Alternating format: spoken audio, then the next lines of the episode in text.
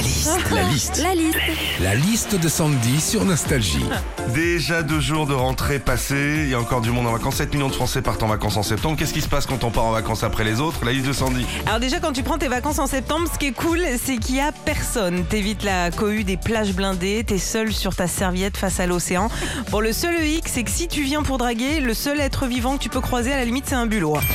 Quand tu pars en vacances en septembre, le gros avantage, c'est que tout est moins cher. Alors t'as des rabais sur le train, des rabais sur l'avion, des rabais sur les hôtels, même des rabais sur le soleil. hein. Ah bah ouais, attends, le soleil en septembre, il est comme les gosses. À 8 heures, il est couché. hein. Moi, ça dépend où, arrête.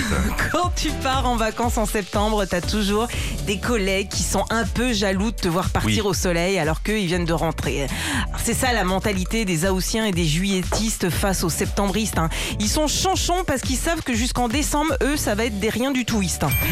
Enfin, les gens qui partent en vacances en septembre, j'ai lu ça, ils ont un profil bien particulier. Philippe, écoute, ce sont soit des retraités, soit des jeunes sans contraintes financières, soit des couples sans enfants. Oui. Donc en gros, Philippe, si je résume, jamais on pourra partir en vacances en septembre.